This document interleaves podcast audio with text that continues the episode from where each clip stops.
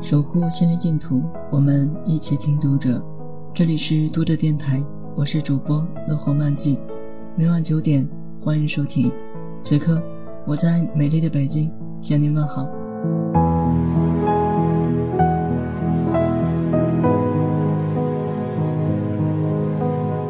我的同事徐林老师给我讲了一个五金店的故事。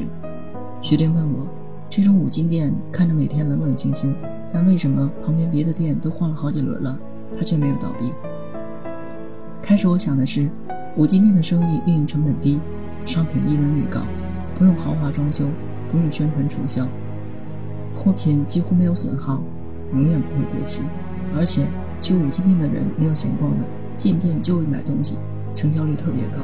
但徐玲说，让一家小五金店基业长青的核心竞争力是两口子和睦。原来。除了卖东西，这种五金店还有一项重要的业务是提供上门服务，给周边居民修水管、换水龙头，还有修锁配钥匙什么的。有的五金店主还维修、出租家装工具，这部分收入也不少。常常是老婆在家接单，老公要人跑活。老婆和气有人缘，老公干练有手艺，先得是一个好人家，才能细水长流。这家店的根。就扎在夫妻日常生活的底盘上。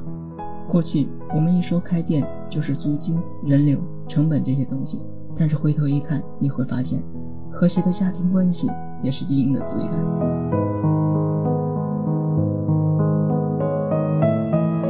读者电台今天的节目就为大家分享到这里，更多收听敬请关注。晚安，好梦。